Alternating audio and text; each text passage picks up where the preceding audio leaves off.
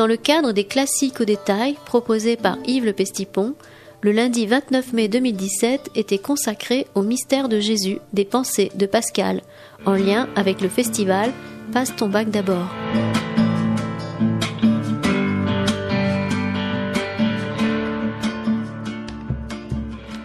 Voilà. Maintenant, ça fonctionne très bien, on peut recommencer.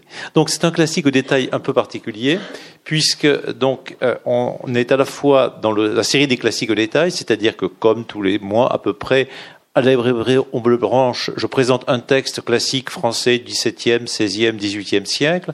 Classique, c'est-à-dire un texte qu'on étudie à l'école assez souvent, ou qu'on a pu étudier à l'école. Et deuxièmement, effectivement, aujourd'hui, ce classique au détail fait partie du programme de Passe ton bac d'abord, exactement de la partie Prépare ton bac ou Révise ton bac qu'a inventé Michel Brun pour préparer à ce week-end autour de Jean-Sébastien Bach, qui va culminer euh, dimanche après-midi à Logrin avec l'exécution de la, si on peut dire exécution, de la Passion selon saint Matthieu, donc du même Jean-Sébastien Bach. Et donc, à l'intérieur de Passe ton bac d'abord, il y a un certain nombre de choses qui visent à faire euh, réfléchir musicalement et on va dire théologiquement et littérairement à euh, ce, que, ce, qui se dit et ce qui se joue dans la Passion selon saint Matthieu de Jean-Sébastien Bach. Et c'est ainsi donc, euh, quant à moi, j'ai fait avec Michel Brun un petit programme hein, qui s'appelle Passion du détail, dans lequel il y a un certain nombre de choses que nous faisons ensemble ou diversement. Aujourd'hui, donc, on va regarder un texte de la Passion, et on va voir lequel. Lundi, euh, mercredi à, 20h au Vieux Temple, rue Minière, avec trois pasteurs, puisque Bach est protestant, on va présenter l'évangile de Matthieu en général, donc avec trois éclairages, là, ce sera de la théologie purement. Et puis, à l'intérieur de, de Passe Bach d'abord, le vendredi, le samedi, le dimanche, quant à moi, je vais faire quatre petites interventions qui s'appellent Bach. Alors, il y en a une sur B, c'est-à-dire brisure, il y en a une sur A, il y en a une sur l'argent, donc il y en a une sur C, c'est le corps et une HB qui essaie de réfléchir sur quelques aspects en 20 minutes du texte de la Passion de Matthieu tel que Bach la met en musique, qui est et qui n'est pas le texte de Saint Matthieu. Hein, voilà. Et donc on réfléchira un petit peu sur ce texte même. Et Michel Brun, quant à lui, avant de faire jouer effectivement la, la Passion selon Saint Matthieu, proposera des ateliers pour réfléchir sur l'écriture chorale, par exemple, vous savez, le double chœur qu'il y a dedans, et puis toute une série de choses qui sont passionnantes et qui sont de la musique. Voilà. Alors aujourd'hui, donc on retrouve un de nos auteurs qu'on a rencontré deux ou trois fois, qui est Blaise Pascal. Et en effet, Blaise Pascal est parfaitement un classique pour les classiques de détail, à la fois parce qu'on l'étudie dans les classes, et à la fois parce que c'est un auteur classique français, parmi les classiques français, puisque donc il vit au XVIIe siècle, il meurt en 1660, donc vraiment on est au milieu du XVIIe siècle, et il fait partie vraiment du panthéon des grands écrivains français. Parmi les œuvres classique de ce classique Pascal, l'œuvre la plus classique s'appelle Les Pensées de Pascal, si on peut dire classique, au sens où on les étudie, on les étudie dans les classes véritablement. Donc on est au cœur de notre affaire. Simplement sur les textes que l'on étudie souvent à l'école, de Blaise Pascal. Euh, maintenant, pour ce qu'il en reste, on va dire pas grand-chose, il faut dire pas grand-chose. On n'étudie évidemment pas les textes de physique, on n'étudie pas les textes de mathématiques, on laisse de côté les provinciales que plus personne ne comprend, à part les gens qui s'y intéressent vraiment, même si c'est très clair quelque part, parce que beaucoup de théologie. Et dans les pensées, eh bien, on étudie cinq ou six textes à l'école, qui sont le texte sur le divertissement, qui sont le texte sur le désinfini, bon, quelques textes sur la nature, voilà eh bien, euh, on se limite à quelques passages de l'œuvre de, euh, de, Pascal. Et on laisse généralement de côté le fait que les pensées sont un texte, en effet, chrétien et catholique, et les parties théologiques euh, ou de poésie méditative sur l'Évangile sont rarement étudiées dans les classes par les professeurs appelés à, faire un enseignement laïque. Et donc, aujourd'hui, on va regarder non pas l'aspect mathématique de Pascal, qu'on a regardé une fois, puisqu'on avait étudié dans un classique au détail l'année dernière, je crois, un texte de dialogue entre Pascal et Pierre de Fermat. Vous savez que Pierre de Fermat, en 1660, écrit à Blaise Pascal, qu'il connaît par lettre, pour lui proposer un rendez-vous. Et ce rendez-vous, euh, Pascal euh, refuse de s'y rendre, euh, puisqu'il va mourir très peu de temps plus tard, en 1662. Et donc, effectivement, on est à la fin de la vie de Pascal, on est aussi à la fin de la vie de Pierre de Fermat. Ce rendez-vous n'a pas lieu et ça permettait de réfléchir sur le Pascal scientifique dans ses relations avec des gens comme Pierre de Fermat.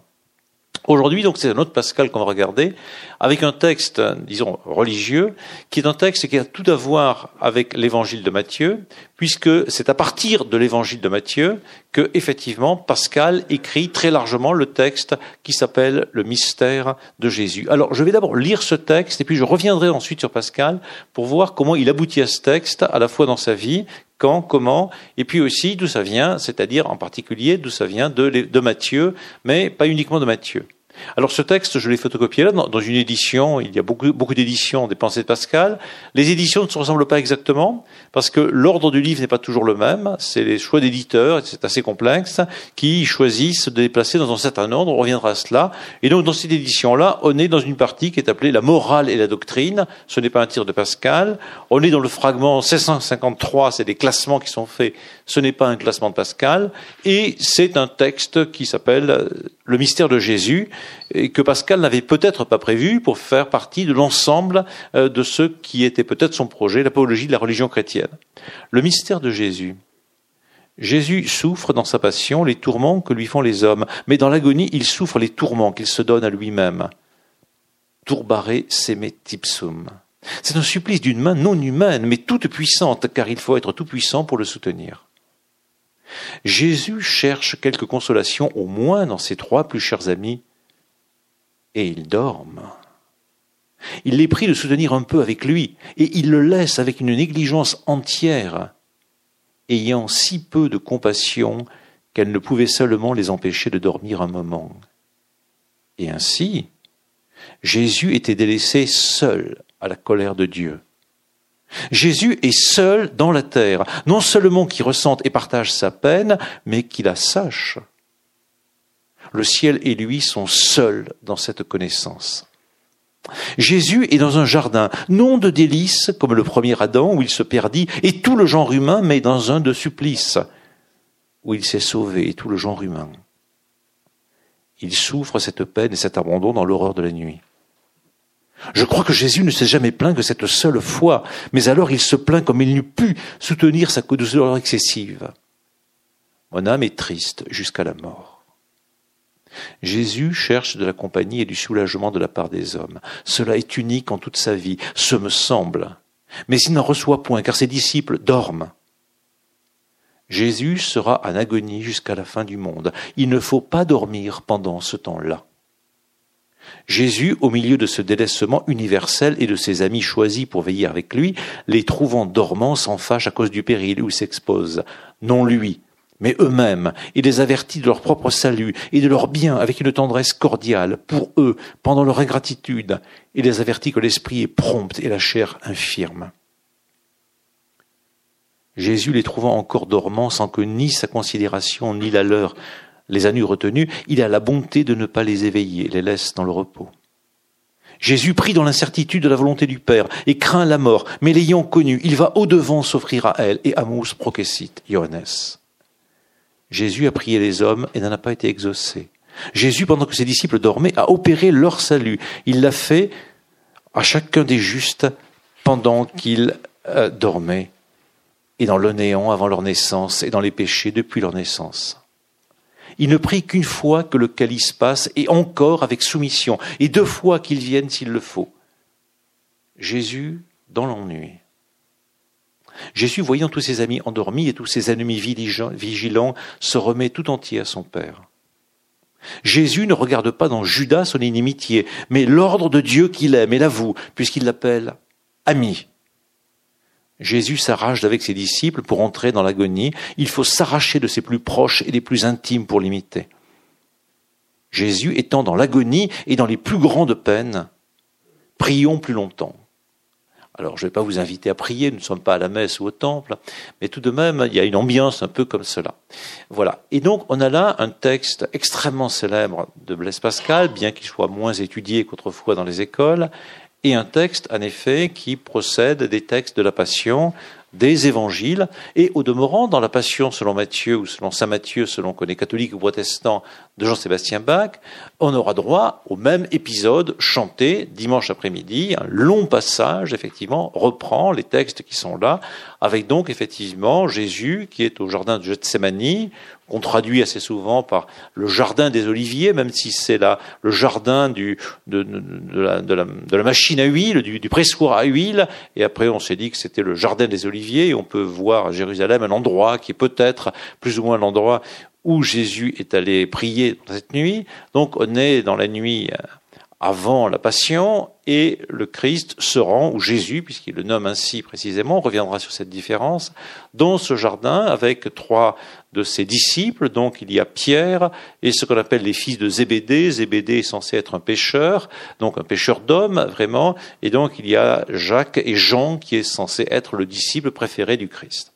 Et donc on a ces quatre personnages, quatre hommes, trois qui sont des disciples, des, juifs ordinaires qui ont été plus ou moins choisis euh, parce qu'ils sont aimés particulièrement, qui vont avoir une histoire importante dans la suite. On sait comment dans la suite de la passion de Matthieu de Bach, mais aussi de Matthieu tout simplement, euh, Pierre va trahir le Christ, puis il y aura un passage extrêmement célèbre musicalement où Pierre demande pitié, puis on sait comment Jean sera au pied de la croix et le rôle que va ensuite jouer Jacques comme apôtre tout à fait majeur. Donc on est vraiment là dans quelque chose de très important, c'est quatre hommes, comme les quatre évangélistes, sont réunis dans un lieu vraiment fondamental qui est un jardin, un jardin qui fait écho au jardin premier, et le texte de Pascal le rappelle, qui est le jardin où se trouvent Adam et Ève, donc effectivement à l'origine même de la Genèse.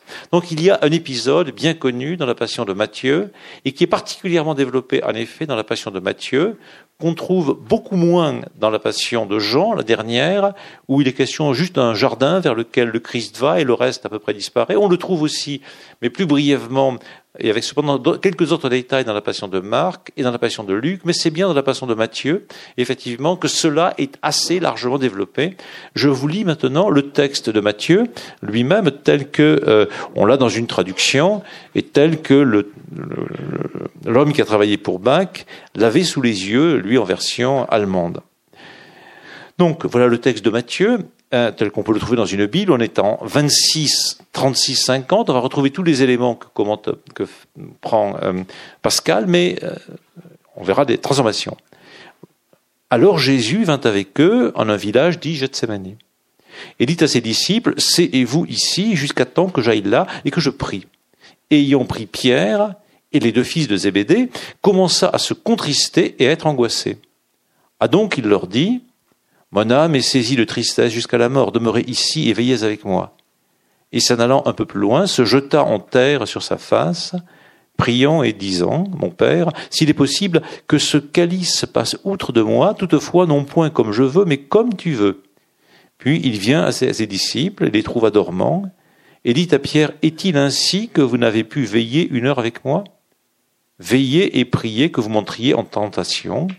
L'esprit est prompt, mais la chair est faible. Derechef, il s'en alla pour la seconde fois et pria, disant, Mon Père, s'il n'est possible, que ce calice passe sans que je le boive, ta volonté soit faite. Puis il revient, et les trouve de rechef dormant, car leurs yeux étaient appesantis. Et les ayant laissés Derechef s'en alla, et pria pour la troisième fois, disant les mêmes paroles.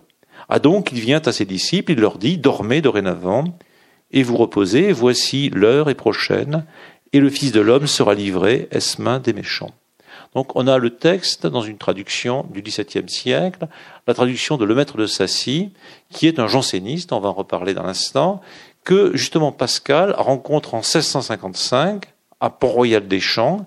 Le Maître de Sassy est un prêtre et il va avoir des entretiens pour autant qu'on peut le savoir, avec ce personnage très important dans l'histoire de la traduction de la Bible en France, de grande traduction de la Bible, et en particulier des évangiles.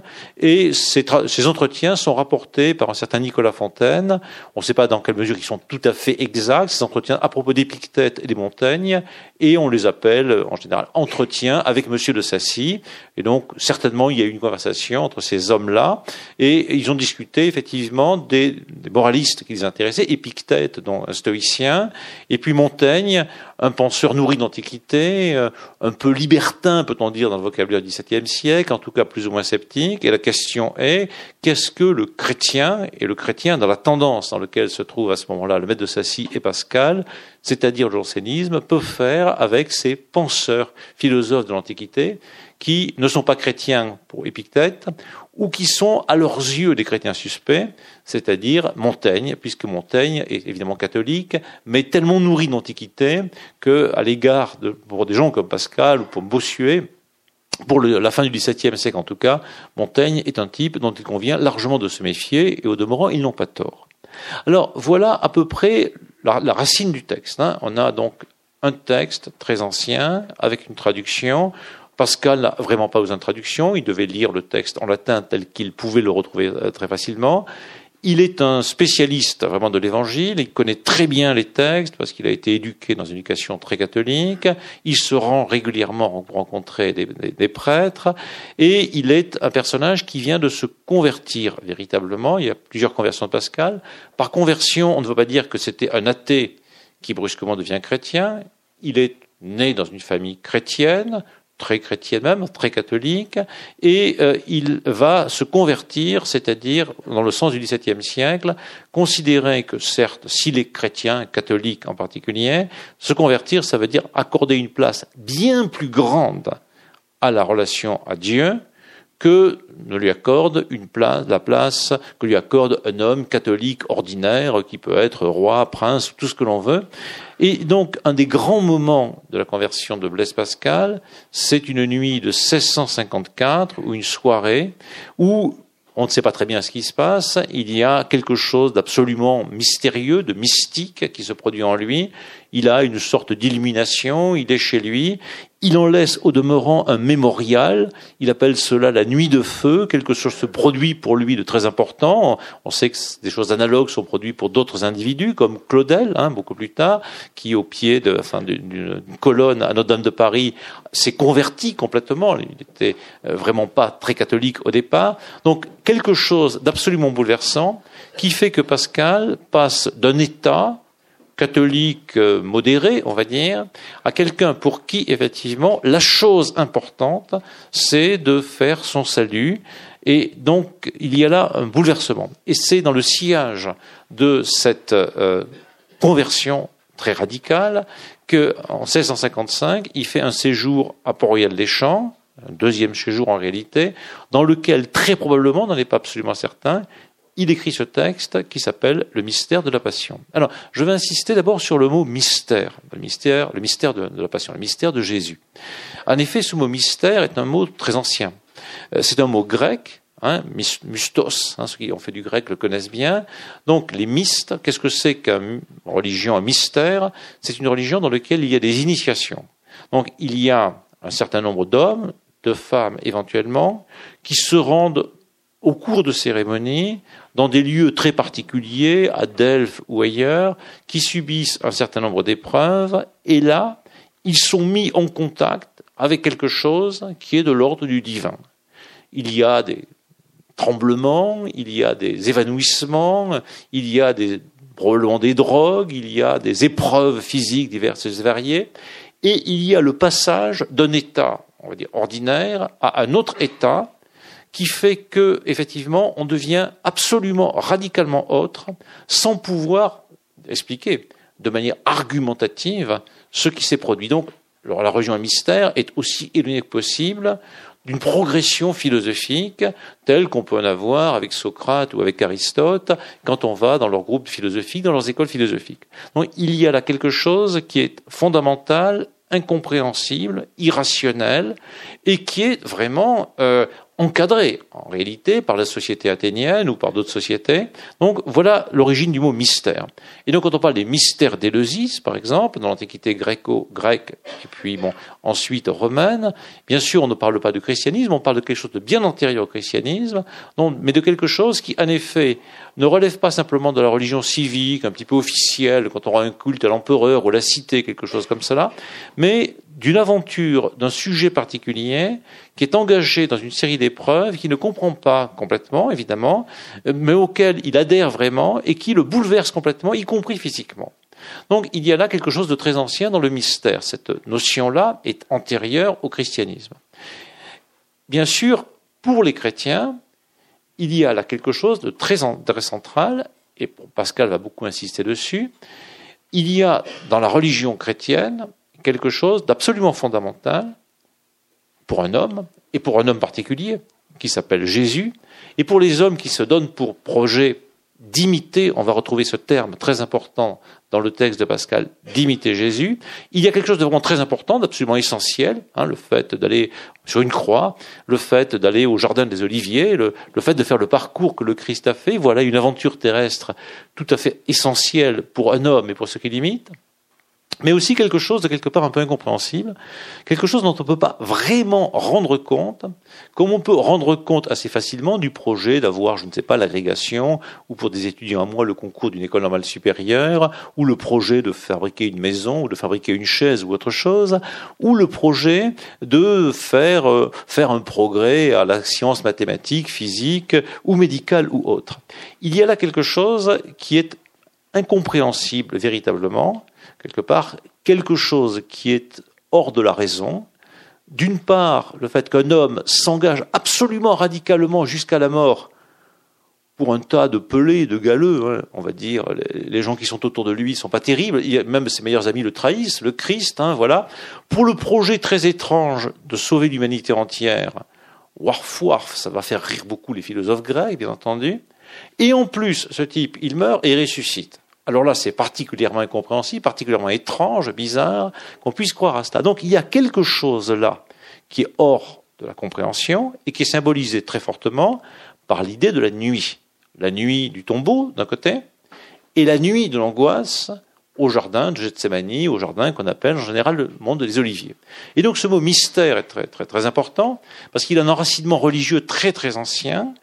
Il nous dit une aventure vraiment fondamentale d'un sujet ou de plusieurs sujets, vraiment, et quelque chose dont on sait que c'est fondamental, mais quand en même temps, on ne peut pas rendre compte par la raison habituelle euh, de manière simple. On va dire, le mystère, c'est quelque chose que le cartésianisme, pour faire le plus simple possible, a tendu à tuer. Au fond, le programme de Descartes, je le ramène à ce qui est le plus simple du plus simple, dans le discours de la méthode, c'est de nous dire, eh bien, il s'agit de se rendre comme maître et possesseur de la nature. Pour être comme maître et possesseur de la nature, je vous propose une, méthode, discours de la méthode, et cette méthode va utiliser la raison de telle manière qu'on va autant que faire se peut éclairer les fonctionnements de la nature, donc aussi de nous-mêmes. On va dire, une fois qu'on aura compris, on pourra faire ce que le XVIIIe siècle a appelé des progrès. Euh, à la fin du XVIIIe siècle, un type comme Laplace va dire à Napoléon Eh bien, monsieur, donnez-moi une belle machine, il a déjà un peu lu l'ordinateur, et puis je vous expliquerai le monde. Donc, il n'y a pas de mystère. Si j'ai une machine suffisamment puissante, on va dire une sorte d'ordinateur géant, puisque le monde est rationnel, puisque je suis rationnel, je peux espérer expliquer le monde, et donc, au bout du compte, agir sur le monde. Et donc, on le sait bien, la philosophie qui est issue de Descartes, ce n'est pas le cas de Descartes lui-même précisément. La philosophie qui est issue de Descartes, qu'on appelle le rationalisme, et qui va se développer au XVIIIe siècle, et dans lequel on est assez largement toujours dedans, dit effectivement, la part du mystère s'est réservée à Rennes-le-Château, à Rennes-les-Bains, euh, au Tintin, euh, au mystère, l'étoile mystérieuse, des trucs comme ça. C'est-à-dire un tas de trucs assez bizarres mais marginaux qui peuvent intéresser les enfants, quelques vieillards par-ci par-là, deux trois curés un peu bizarres, et puis les fous, et puis les chercheurs de trésors, etc. Mais le mystère, vraiment, est ce que la science tend à faire disparaître, non que la science dise il n'y a pas des questions toujours qui se posent. Mais ces questions, ce n'est pas le mystère, c'est les questions qui se posent et qu'on traitera les unes après les autres en faisant reculer un petit peu les questions.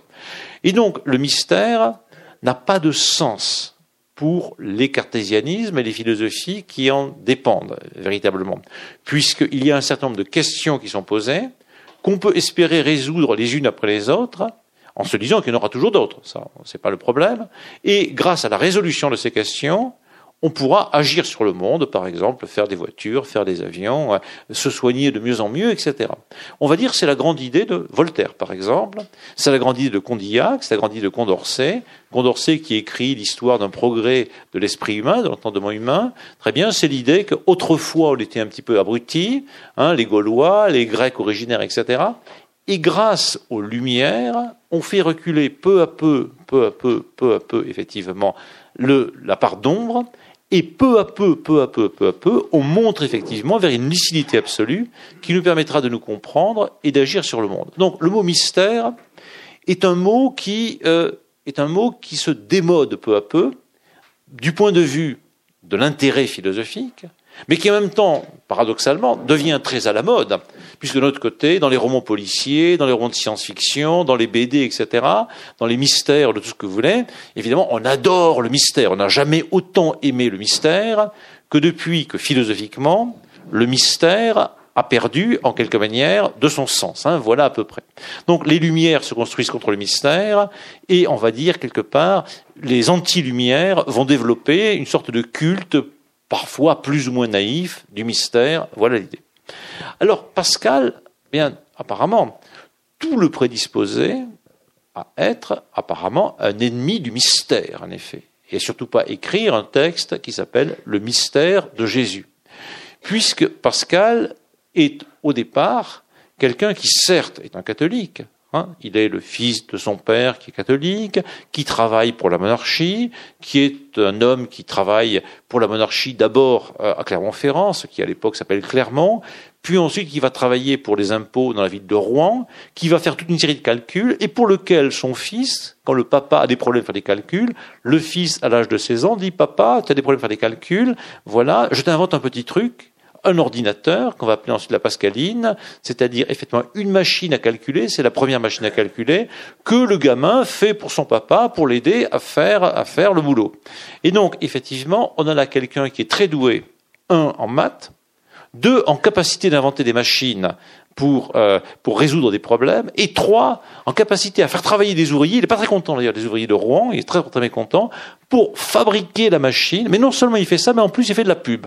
Pour vendre sa machine, il va l'envoyer jusqu'à la reine Christine de Suède, vous savez, personnage très important du milieu du XVIIe siècle, un peu sulfureux, et donc il va essayer de faire fortune, en vendant ses machines. Ça va pas marcher vraiment, hein, voilà, c'est un peu trop tôt. Les machines fonctionnent fonctionnerait très bien s'il y avait des artisans parfaits pour faire que la pascaline fonctionnât au XVIIe siècle. On en a encore une, ça fonctionne, on peut faire des calculs, et donc on a là quelqu'un qui, dès l'âge de 16 ans, se dit, eh bien, ouais, euh, bon, avant même d'avoir lu Descartes, il a raison, Descartes, il n'a pas lu, il n'a pas, Descartes n'a même pas encore écrit ses phrases.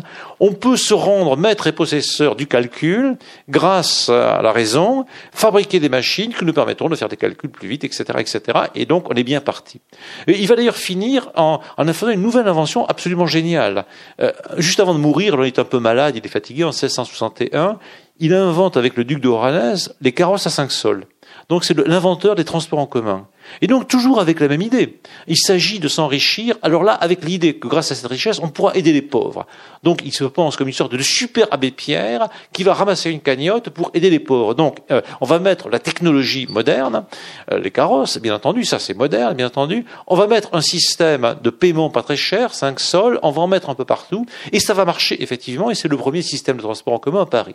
Donc vraiment, Pascal est en quelque manière un cartésien plus cartésien que moi, tu meurs. Donc avec la technologie, on va dire, déjà informatique, enfin, on est un peu dans l'archéologie. Et de l'autre côté, grâce au transport en commun, on va essayer d'adopter, d'adapter le monde pour que ça tourne plus vite, que ça tourne mieux, euh, qu'on gagne de l'argent et qu'on puisse, au bout du compte d'ailleurs, aider les pauvres. Hein. Voilà, voilà l'idée qui est là. Donc on a quelqu'un qui est un scientifique, un technicien, un entrepreneur, un homme d'affaires, c'est Marcel Dassault avant l'heure. Enfin, c'est quelque chose comme ça. Hein, voilà. C'est quelqu'un qui a un programme comme ça. Donc, il est aussi loin que possible, effectivement, d'être effectivement un homme du côté des mystères. Autrement, un certain nombre de ses amis, en particulier un Mitton, le duc de Rohanès, qui est un de ses projecteurs, sont ce qu'on appelle à l'époque des libertins. Par libertin, on ne va pas dire des types qui vont se mettre tout nus au club d'Agde. On veut dire des gens qui sont à distance de l'Église, qui sont catholiques en général, parfois protestants, mais qui ne font pas à la messe avec une grande intensité, qui se méfient tout de même de l'enseignement catholique, qui lisent des philosophes de l'Antiquité, et qui sont, disons, plus ou moins cartésiens, plus ou moins joueurs aussi, différentes choses de ce genre. Quand il fait les textes sur le pari, sur le jeu, il témoigne qu'il connaît très bien ces milieux-là, il sait très bien de quoi il s'agit quand il s'agit de jeu, et il s'adresse ces textes à des gens qui sont des joueurs, c'est-à-dire des libertins. On sait par ailleurs qu'effectivement, Pascal est un, des plus grands mathématiciens, un des plus grands physiciens du XVIIe siècle. On sait qu'il fait les expériences de Torricelli Pascal pour démontrer le vide en faisant faire que son père monte sur la colline et son, beau-frère monte sur le puits de Dôme pour vérifier que le vide existe. Il fait un certain nombre de découvertes mathématiques sur les, égaux, etc. Et il dialogue effectivement de mathématiques avec Descartes, avec Pascal, avec toute une série de gens très importants, avec le père Mersenne. Et donc, en effet, c'est un véritable scientifique. C'est un de ces hommes qui opère la révolution scientifique des années 1650, dans lequel Michel Foucault, plus tard, a vu une rupture épistémologique fondamentale. Et effectivement, il est de ces opérateurs-là. Donc, tout désigné Pascal pour être déjà, par anticipation, une sorte de philosophe cartésien des Lumières, encore plus doué que les autres, encore plus doué peut-être que Fermat et que Pascal, très bien, euh, et, que, et que Descartes, pour préparer effectivement ce chemin vers les Lumières. Or, voilà que ce personnage-là, et ça fera à la fois son extrême modernité et la détestation qu'on peut avoir pour lui dans une autre modernité, euh, évidemment, se convertit il va regarder non pas du côté de la lumière, de la lumière du progrès, enfin de tout ce que l'on voit, du côté de la rationalité, etc., mais va regarder du côté de l'obscurité, de la nuit du tombeau, du Christ, de la question de la charité, de la pauvreté. Il va d'ailleurs, au bout du compte, mourir à une trentaine d'années euh, de manière extrêmement douloureuse. Et Voltaire fera remarquer que quant à lui, à 80 années, il est toujours vivant et en forme et utile et cultivant son jardin. Voilà les mots de Voltaire, on le sait bien, bien entendu. Et donc il y en a un qui se tourne vers l'obscurité et qui meurt jeune. Voltaire n'est pas mécontent de ça, hein, bien entendu, à condition que lui-même vive vieux. Hein. Voilà à peu près l'affaire véritablement. Alors si j'évoque Voltaire, c'est que Voltaire a vu dans Pascal son meilleur ennemi, bien entendu, puisque Pascal avait tout pour être déjà Voltaire. Il avait la science, il avait le goût du progrès, hein, il avait l'intelligence technique, etc. Tout ce que Voltaire va, va en faire l'éloge. Il avait en plus le style et la capacité d'être méchant, ce que Voltaire aimait bien. Dans les provinciales, Pascal écrit contre les jésuites avec un talent extraordinaire, une langue française tout à fait nouvelle, extrêmement méchante à bien des égards, et Voltaire, on le sait bien, va aussi utiliser sa plume pour lutter contre les capitouls parfois et dans l'affaire Calas, et contre bien d'autres à travers la, France et l'Europe. Et donc Voltaire voit dans Pascal le premier des polémistes euh, vraiment doués, etc. Donc c'est vraiment un homme comme lui, hein, à bien des égards. Simplement, c'est pas du tout un homme comme lui, parce que si lui, dans les êtres anglaises, va développer l'idéal du progrès qu'incarne l'Angleterre, plus ou moins protestante, va développer l'idéal du commerce, va dire le paradis terrestre est où je suis. Le paradis terrestre est où je suis dans ce monde dans lequel nous sommes. Ah, le bon temps que ce siècle de fer dans lequel nous sommes. Certes, il va se plaindre du tremblement de terre de Lisbonne en 1755, mais pour Descartes, pour Voltaire, le monde dans lequel on est, en dépit des catastrophes qui sont dues d'une part à la nature, tremblement de terre de Lisbonne, et d'autre part euh, aux jésuites, aux curés en général, aux fanatiques, à Mahomet pour faire bon poids, bonne mesure, aux juifs pour en rajouter aussi quelques-uns, etc. Tous ces gens-là, effectivement, sont des gens qui sont inégalement infâmes, mais en tout cas infâmes, qui empêchent le progrès. Et qu'est-ce qui va au milieu du paquet? Pascal. Pascal, l'homme de la Pascaline, l'homme euh, des carrosses à 5 sols, très bien les carrosses à 5 sols, moyen de gagner son argent, etc. L'homme des mathématiques, l'homme de la physique, le, le, type qui combat vraiment contre les jésuites, effectivement, il le retrouve avec plus obscur que les jésuites, à ses yeux, les abominables, encore plus abominables que les jésuites, jansénistes. voilà un mot que j'employais, on va revenir par là à ce texte, janséniste. Ce texte qu'on a lu tout à l'heure, est en effet à la fois un texte chrétien enraciné dans l'évangile de Matthieu, on va y revenir, et un texte nourri par ce qu'on appelle le jansénisme. Euh, qu'est-ce que c'est que le jansénisme? Bon, le jansénisme, ça renvoie à un personnage qui, qui est d'une certaine manière pas pour grand-chose, qui s'appelle Janssen et qui est un Hollandais qui naît à la fin du, du XVIe siècle et qui meurt vers 1640 et qui est évêque d'Ypres. Donc c'était un brave évêque d'Ypres qui faisait la théologie, comme un tas de gens faisaient la théologie, qui publie des livres. L'un d'entre eux s'appelle l'Augustinus, très bien. Donc un hommage à Saint Augustin. Saint Augustin, c'est un peu particulier parce que euh, le grand saint de l'Église au XVIe, XVIIe siècle, ça reste encore saint Thomas d'Aquin, enterré à quelques mètres d'ici. Et Augustin, euh, il est un peu agité du bocal, il faut le dire un petit peu. Hein. C'était un païen qui s'est converti, c'est un homme passionné, euh, c'est un homme qui n'hésite pas à expliquer que dans sa jeunesse, il aimait les jeux, etc., en Tunisie ou ailleurs, ou à Rome. C'est un homme qui met l'accent sur une, une très radicale. Il a peut-être la foi des convertis, véritablement et il met l'accent sur quelque chose qui est un peu embêtant pour les catholiques, mais que les catholiques admettent évidemment, qui est la question de la grâce, très fortement. C'est l'affaire sur laquelle va se jouer la chose. Qu'est-ce que c'est cette question de la grâce? Quand on est un jésuite euh, au XVIIe siècle, et, euh, et, en particulier un moliniste, on est quelqu'un de très efficaces pour remplir des églises et pour remplir les caisses des églises. Si on veut remplir les églises et remplir les caisses des églises, il faut donner de l'espoir aux croyants. Pour donner de l'espoir aux croyants, il faut leur dire, vous avez une chance, vous qui n'êtes pas terrible, hein, je sais bien que vous voulez des gâteaux, je sais bien que vous montez un peu, ne me le cachez pas, je sais bien que vous avez une libido douteuse, etc., ne me le cachez pas, etc., mais c'est pas si grave, parce que euh, grâce à des petites actions positives que vous avez faites aussi, vous avez volé un gâteau, mais vous y pensiez pas vraiment. C'était vous l'avez volé à votre grand-mère, mais quand même elle allait mourir quelques jours plus tard. C'était pas grave. Quel est ce gâteau ou pas C'est pas grave, etc. Et puis il était pourri ce gâteau. Enfin voilà, bon, etc. Vous avez des circonstances atténuantes. Et puis vous avez peut-être volé ce gâteau parce que pour vous retrouver en bonne santé. Et puis ensuite vous avez aidé quelqu'un d'autre. Enfin, on va trouver des circonstances atténuantes. Et donc la somme de ces petites actions que vous allez faire, qui sont positives, vont corriger les petits défauts ou moins gros que vous avez, ça s'appelle le molinisme, c'est-à-dire donc la somme d'actions positives finies peut faire une suite, une somme à la vite infinie, puisqu'en effet le salut est infini. Et donc, si je suis un bon curé, et si je suis à d'ailleurs avec une théologie jésuite, je vous dirais, je sais bien que vous êtes un peu des coquins, mais c'est pas si grave. Euh, vous avez fait aussi des bonnes choses. Venez vous confesser. Et mieux encore, achetez-moi des indulgences. D'ailleurs, j'en ai à vendre. Les indulgences, donc, c'est des choses, des textes que l'Église fait imprimer. Euh, avant, elle ne faisait pas imprimer, qui vous permettent de raccourcir la durée du purgatoire. C'est très avantageux. Hein, vous savez que si vous mourrez là maintenant, je vous en préviens tout de suite, vous avez trois possibilités hein, en bonne théologie euh, de la fin du Moyen Âge. Première possibilité, vous allez retirer aux enfers. Bon, c'est embêtant, bon, ça arrive. Hein, voilà vous allez pouvoir aller direct au paradis. Bon, mais là, c'est pas sûr, hein, voilà, c'est pas garanti du tout.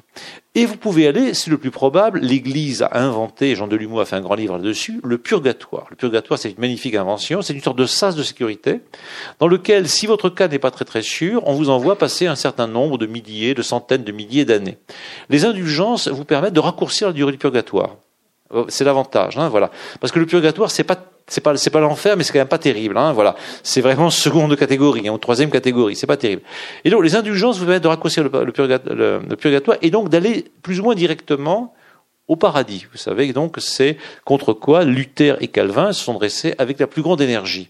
Donc vous donnez un peu d'argent à l'Église qui en échange vous réduit, euh, disons, votre durée de purgatoire. Vous avez des endroits où vous pouvez avoir des indulgences plénières. Hein, je vous préviens tout de suite, si vous voulez vous faire enterrer à Maguelone, vous savez, à côté de Sète, par là, vous avez, depuis le, ça n'a toujours pas été aboli, une indulgence plénière parce que le seigneur du coin avait aidé un pape schismatique et donc effectivement c'est resté. Hein, c'est resté. Maintenant il y a un centre d'aide par le travail la place, mais on peut toujours avoir, j'y compte vraiment, avoir une indulgence plénière, c'est-à-dire plus de purgatoire du tout, tac, directement. Donc, évidemment, il y a une théologie que l'Église a beaucoup aimée, qui consiste à expliquer que grâce à nos actions, les bonnes actions que je peux faire, grâce à l'argent que je peux donner à l'Église, à mes prières, aux donations que je peux faire, etc., je peux approcher de ce bien infini qui est effectivement le salut donc le paradis. Et cependant, évidemment, ça se heurte à un problème, c'est que dans les textes anciens, on voit bien qu'il y a quelque chose qu'on peut appeler, qu'on peut traduire comme étant la grâce. La grâce, ça nous tombe sur nous comme cela, clac. Combien même on est un criminel, un salaud, un voleur de, biscuits, etc. Soudain, on a la grâce, et cette grâce est absolument efficace, elle nous transforme complètement en nous faisant notre salut. Et cette grâce, on ne la calcule pas. Voilà, je peux m'y préparer, je peux me disposer à la recevoir, je peux faire en sorte que peut-être Dieu aura envie de faire de m'accorder la grâce. Mais je ne dois surtout pas espérer que par la somme des bonnes actions, j'aurai la grâce. Je ne dois surtout pas me plaindre. Moi qui suis à peu près honnête, moi qui ai fait des petits péchés de rien du tout, si j'apprends que, je ne sais pas, un grand criminel, un affreux bonhomme, a eu la grâce et hop, monte directement au salut, c'est comme ça, les destins de Dieu sont absolument impénétrables. Donc la théologie de la grâce est à la fois très angoissante, en effet, parce que je ne sais pas si je vais la voir, et puis en même temps, elle est pleine d'espérance, parce que quelles que soient mes actions, je peux recevoir la grâce. Je peux m'y préparer, mais je n'ai absolument pas garanti. Luther va beaucoup insister sur la grâce, et Jean Sénius va mettre l'accent dans la lignée de Saint Augustin sur la grâce, et du coup, l'Église catholique va trouver que les thèses de Jean Sénius, à partir des années 1640-1645, elles sont extrêmement suspectes de protestantisme, de luthérianisme, et donc on va les condamner avec de plus en plus d'énergie, et un certain nombre de catholiques, pas des protestants de ce point de vue-là, vont considérer qu'effectivement, au contraire, ces thèses-là sont intéressantes, parce qu'en effet, la théorie de la grâce nous pousse à une modestie absolue. On comprend bien la position, on va dire jésuite, moliniste, pour faire simple. La somme de mes actions finies me permet d'espérer le paradis. Et donc je peux tirer très vite un orgueil de cette somme d'actions finies. Naturellement, dans l'autre point de vue, quelles que soient les bonnes actions que j'ai faites, elles n'ont strictement aucune valeur par rapport à ce bien infini que peut me faire Dieu. Et donc, évidemment, c'est un signe d'orgueil que de croire aux indulgences et que de, croire à la valeur de mes bonnes actions. Et donc, des catholiques durs, si on peut dire, extrêmement authentiques à bien des égards, vont être tentés au XVIIe siècle par le jansénisme qui va les rapprocher sur certains points des protestants. Et pourtant, attention, on n'est pas protestant parce qu'on croit à l'hostie, et on croit à la Vierge Marie, et on croit au saint. Et donc on n'est pas du tout protestant. On est catholique véritablement. Mais on a un point tangent avec les luthériens, c'est la théorie de la grâce. Alors, ces jansénistes au XVIIe siècle vont avoir en France un lieu de, rassemblement autour d'une famille qui est la famille Arnaud. Il y a plusieurs Arnaud, le grand Arnaud, etc., Angélique Arnaud. Et ce lieu, c'est Port-Royal des Champs, l'abbaye de Port-Royal, de, Ville, et puis des Champs. Et ces gens-là vont se regrouper entre eux pour euh, vivre leur foi de manière assez radicale. Ce sont en général des bourgeois et des aristocrates, euh, ce sont des gens très cultivés et qui vont essayer de se consacrer à faire des livres, à faire des traductions de la Bible, comme le maître de Sassy, à faire des mathématiques, à faire de la logique, ça sera la grande logique de Port-Royal, à faire de l'histoire, etc. Donc l'abbaye de Port-Royal, ça va être un lieu de rassemblement d'intellectuels, qu'on peut dire d'une certaine manière intégriste, mais il faut surtout se méfier de ces termes-là maintenant, certains l'emploient, à mon avis, à tort, donc des gens très dignes, qui se réunissent entre eux, des hommes et des femmes, pour vivre leur foi dans, en solitaire, on les appelle des solitaires, ils sont à l'écart, ils vivent aussi pauvrement que possible, et c'est un lieu à la fois d'intellectualité, il y a des collèges, un collège très important, dans lequel Racine va être formé. Il y a un tas de gens extrêmement savants, que par exemple La Fontaine, qui n'est pas du tout un royaliste, va rencontrer, hein, il a de grands amis là-bas, et il n'est pas très étonnant que Pascal, qui par sa sœur est lié à la grande famille des Arnaud, va se retrouver effectivement à Port-Royal pour aller faire, on va dire, une retraite, comme on dirait maintenant, réfléchir vraiment sur ce qui est arrivé en, 1800, en 1654, et dialoguer avec le maître de Sassy, qui est un des grands penseurs de Port-Royal, d'où vont sortir les entretiens avec le maître de Sassy, qui sont et qui ne sont pas tout à fait une œuvre de Pascal, parce que c'est pas Pascal qui l'a écrit, c'est un certain Fontaine qui a écrit cela à partir de ce qu'il a entendu, dit-on, mais on retrouve, disons, les, les grandes thèses de Pascal sur Montaigne et sur Épictète. Et donc c'est dans ce moment-là, donc, euh, disons, au cœur de sa vie, juste après un bouleversement, un bouleversement moment qui est la, nuit euh, de feu de 1654, qu'il écrit ce texte remarquable qui s'appelle Le mystère de Jésus. Donc, est-ce qu'il voulait en faire une partie de l'apologie de la religion chrétienne, qui était visiblement son projet dans les dernières années de sa vie? Donc une apologie de la religion chrétienne, ça veut dire faire l'éloge de la religion chrétienne, en direction d'un public libertin, avec des guillemets qui s'imposent pour le XVIIe siècle, de manière à opérer, autant que faire se peut, des conversions de ces gens qui sont en fait ses amis, hein, le duc de Rohanès et autres, pour qu'ils deviennent, comme lui, des bons catholiques, hein, des catholiques dans cette tendance probablement janséniste. Il avait visiblement ce projet-là, il écrivait des textes sur toutes sortes de bouts de papier, et puis il meurt, on ne sait pas trop de quoi, un cancer, un cancer d'estomac, on ne sait pas trop. Bon, il meurt brusquement, après des maux de tête considérables qu'il a eu pendant toute sa vie, il était un peu étrange, il était plus ou moins anorexique, enfin toutes sortes de choses de ce genre. Donc il meurt très jeune, il laisse derrière lui un tas de papiers. Parmi ces papiers, il y a en effet le mystère de Jésus, dont on ne sait pas ce qu'il voulait faire à l'intérieur de l'apologie de la religion chrétienne ou pas à l'intérieur. Donc c'est un texte qu'il a écrit, qui a une sorte d'autonomie, et qui pour nous est publié dans les pensées, parce qu'on ne sait pas très bien où le mettre ailleurs que là. Parfois, on le lit de manière complètement autonome, et il fonctionne à ce moment-là presque comme un poème, et c'est un peu comme cela dire qu'on va le lire, parce que quelque part, peut-être, on peut avoir cette théorie sur la religion chrétienne, il n'est pas sûr qu'elle soit vraie, certains pensent qu'elle est vraie, d'autres pas du tout.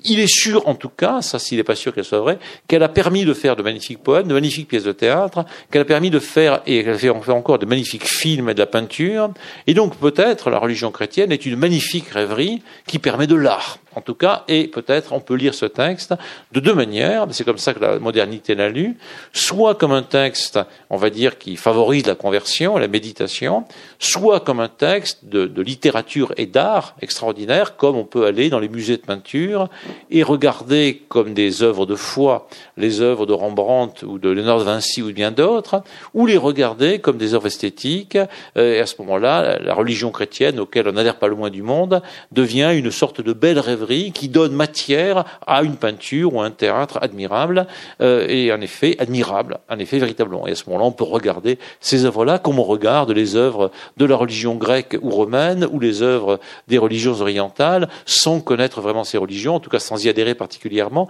mais comme des œuvres qui permettent une délectation, une méditation infinie.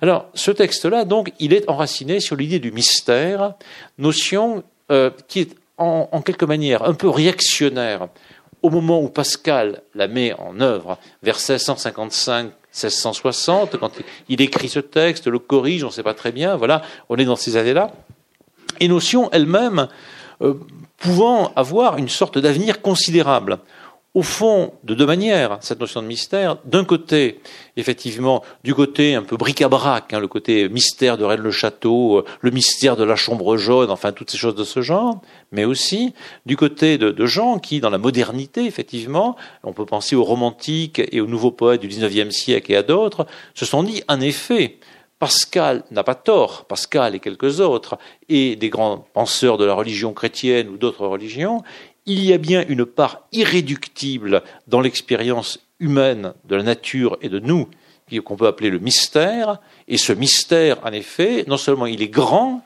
mais il est véritablement important. Et donc, si on pense à des poètes comme Victor Hugo, si on pense à des poètes comme Antonin Artaud, si on pense à des peintres même comme Van Gogh ou autres, la part du mystère, et ce mot même est essentiel, on n'est pas du tout du côté du mystère kitsch, on est dans autre chose. Et donc, il va y avoir une grande lecture de Pascal au XIXe et au XXe siècle qui vont dire Pascal est en effet le premier de ce que Antoine Compagnon a appelé les antimodernes. Les antimodernes, ce sont les penseurs moderne, c'est-à-dire euh, pour compagnons surtout du XIXe et XXe siècle, mais on peut remonter au XVIIe siècle, qui se sont montrés critiques de la modernité, La modernité, c'est quoi? C'est cette pensée active qui consiste à généraliser partout la philosophie des Lumières pour que nous nous rendions comme maîtres et possesseurs de la nature. On va dire que, par exemple, pour Antoine Compagnon, Baudelaire est typiquement un anti-moderne, et Baudelaire est tellement un anti-moderne qu'il adore évidemment Pascal. Il est anti-moderne, il déteste la photographie, il déteste l'égalité homme-femme, il déteste la démocratie, il déteste quoi? Les machines, le, le, chemin de fer, etc. Et tout ce que vous voulez dans ce genre. Et il aime la poésie d'autrefois, c'est-à-dire des sonnets, des alexandrins, comme le faisait au XVIe siècle, et il adore effectivement tout sauf le romantisme des modernes, c'est-à-dire Victor Hugo, qui pour lui est en effet un moderne et qu'il déteste vraiment. Et Pascal, en effet, est quelque part un anti-moderne, quelque part quelqu'un qui, au moment où se constitue l'ossature de la modernité, c'est-à-dire Descartes, véritablement cette pensée novatrice, rationnelle, avec un projet, on va dire, d'ingénieur, vient dire, il y a quelque chose de plus important que ça, il y a quelque chose de plus important que la pascaline, l'ordinateur, quelque chose de plus important que les carrosses à cinq sols, quelque chose que ne comprend pas Fermat quand tu lui proposes de venir discuter de mathématiques avec lui en lui disant parlons de mathématiques et de géométrie, voilà le terme. L'autre lui répond je me soucie de ça comme d'un jeu de quilles. Mais Fermat, qui est un brave homme, un Toulousain, enfin tout ça, le cassoulet, tout ce que vous voulez, hein, voilà, ne comprend pas qu'effectivement en face de lui, il n'y a pas simplement un mathématicien, mais quelqu'un qui dit attention, vous êtes le plus grand homme du monde, Monsieur Pierre de Fermat, vous êtes un très bon mathématicien, etc. Il le sait très bien, il sait que c'est un des grands génies, Pascal, euh, du, du, temps, et Fermat sait très bien que Pascal est un des autres grands génies du temps. Mais pour Pascal, ce à quoi Fermat adhère, c'est-à-dire ce qui est en train de se mettre en place, c'est-à-dire le progrès scientifique qui deviendra technique, etc. Pour Fermat, c'est important. Pour Pascal, certes, c'est important, mais il y a beaucoup plus important que ça, de beaucoup plus fondamental, qu'on peut appeler, si on veut, la poésie. Et cette poésie, on la trouve dans ce texte assez admirable qui s'appelle, en effet, le mystère de Jésus. Alors, on le voit bien, si on le lit, si on le regarde simplement, on est frappé, on se dit, tiens, avec ce texte-là, j'ai l'impression d'être comme dans un texte de Rimbaud des Illuminations. Parce qu'en effet, j'ai des formules un peu mystérieuses, extrêmement courtes, parfois sans verbe. Et par exemple, une des plus belles formules de ce texte, c'est Jésus dans l'ennui. Donc à la page qui est, euh, disons, vers la fin du texte, Jésus dans l'ennui, page 236. Alors c'est assez étonnant. Donc on a une phrase sans verbe, on n'a pas une thèse, Jésus est dans l'ennui ou quelque chose comme ça. On a juste Jésus dans l'ennui. On nous propose juste ça, une sorte de collage, un peu comme euh, Apollinaire plus tard fera un poème qui est l'unique cordeau des trompettes marines. Il y a juste ça sur une phrase, ça veut rien dire parce qu'il n'y a pas de thèse, il n'y a pas de développement, il n'y a rien du tout, il y a juste quelque chose comme ça qui est posé. Ici on a Jésus dans l'ennui. Et on voit en note, c'est précisé un petit peu, que le mot ennui, ici, est un mot très, très important, on nous met le tourment mais c'est aussi un mot pascalien très important. Parce qu'en effet, les mots, parfois dans la langue française comme dans d'autres langues, se sont un peu dévalorisés. Euh, ennui pour nous, euh, je m'ennuie un peu, le film est un peu long, je m'ennuie, quoi. Voilà, voilà. Et, donc, euh, je, bois du Coca-Cola et puis voilà, je vais respirer un petit peu dehors et je sors de l'ennui.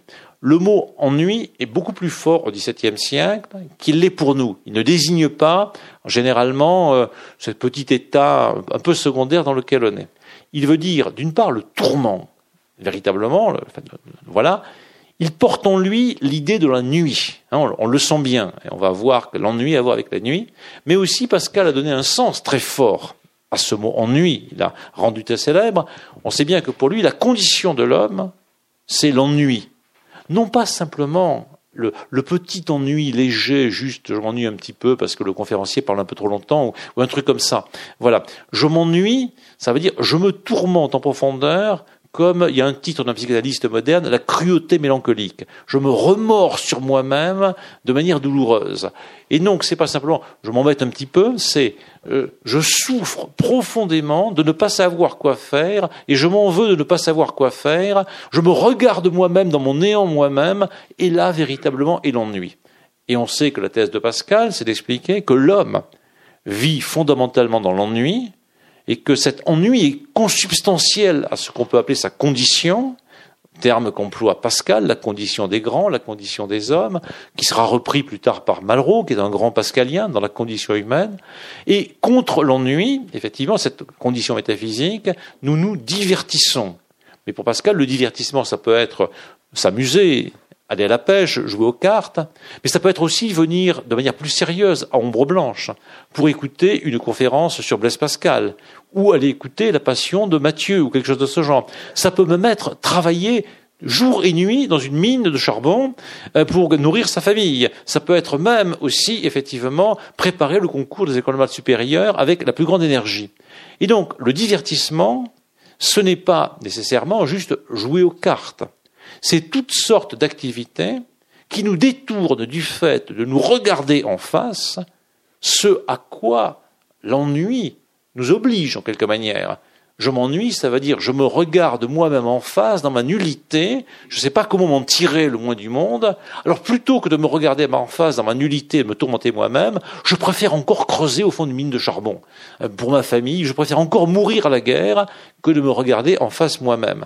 Et donc le divertissement, ça part du jeu de cartes, on va dire, voilà, et ça peut aller jusqu'au sacrifice humain dans les opérations extrêmement héroïques. Ça, ça, pour Pascal et le divertissement. Or, Jésus, dans l'ennui, non pas et dans la nuit, et dans l'ennui. Et alors tous les mots comptent, à la fois Jésus et non pas le Christ. Le Christ c'est trop noble. Christos, hein, voilà, le, tétragramme, etc. Voilà, Jésus, hein, simplement, voilà, un individu particulier, dans sa particularité d'individu particulier, tout petit, un petit bonhomme, en relation avec quelque chose d'important. Ennui mot capital, très important, mais entre les deux, une préposition. Dans. Dans. Et ce dans, il est un peu partout dans le texte. Je reviens un peu vers le début. Regardez, le mystère de Jésus. Jésus souffre dans sa passion les tourments que lui font les hommes, mais dans l'agonie, il souffre les tourments qu'il se donne à lui-même. Voilà, dans et dans. Et vous cherchez un petit peu ailleurs, il est dans la terre véritablement, et non pas sur la terre. Et donc Jésus est dans quelque chose. Alors c'est euh, bon, un des, prépositions qui intéresse le plus après des commentateurs comme Sartre entre autres. Vous savez que Sartre est un commentateur entre autres de, de Pascal puisqu'il voit en lui un existentialiste. Qu'est-ce qu'il veut dire par là? C'est que ce qui intéresse Sartre dans, dans Pascal, c'est que Pascal nous dit nous sommes dans quelque chose. Nous sommes dans quelque chose. Nous sommes dans la salle de la librairie Ombre Blanche. Nous sommes dans notre situation. Là, je mot un, mot de Sartre. Nous ne sommes pas au-dessus, comme je sais pas quoi, des dieux, plus ou moins, on regarde d'en haut, tiens, voilà, de là-haut. On n'est pas en dessous comme des vers de terre ou des diables, je sais pas quoi. Nous sommes dans une boîte.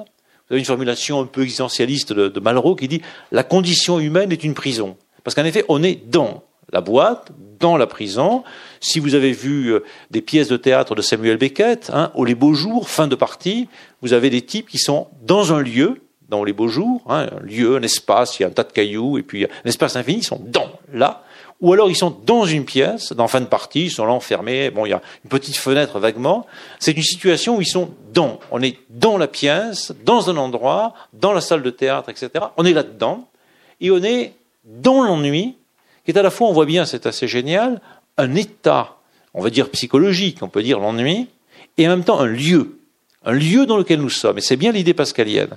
Jésus n'est pas un type qui s'ennuie, c'est pas Jésus s'ennuie, ouais, bon, allez, il allume la télé, et puis il pense à autre chose, là. C'est pas ça du tout. C'est Jésus est, Jésus même pas est, Jésus dans l'ennui. Voilà, Jésus dans l'ennui. Et ce qui est à regarder, c'est Jésus dans la nuit, ce qui est évidemment à regarder, alors j'insiste évidemment sur ce mot-là parce que ce texte-là, il relève de ce qu'on appelle un petit peu au XVIe, XVIIe siècle la, la, dévotion privée.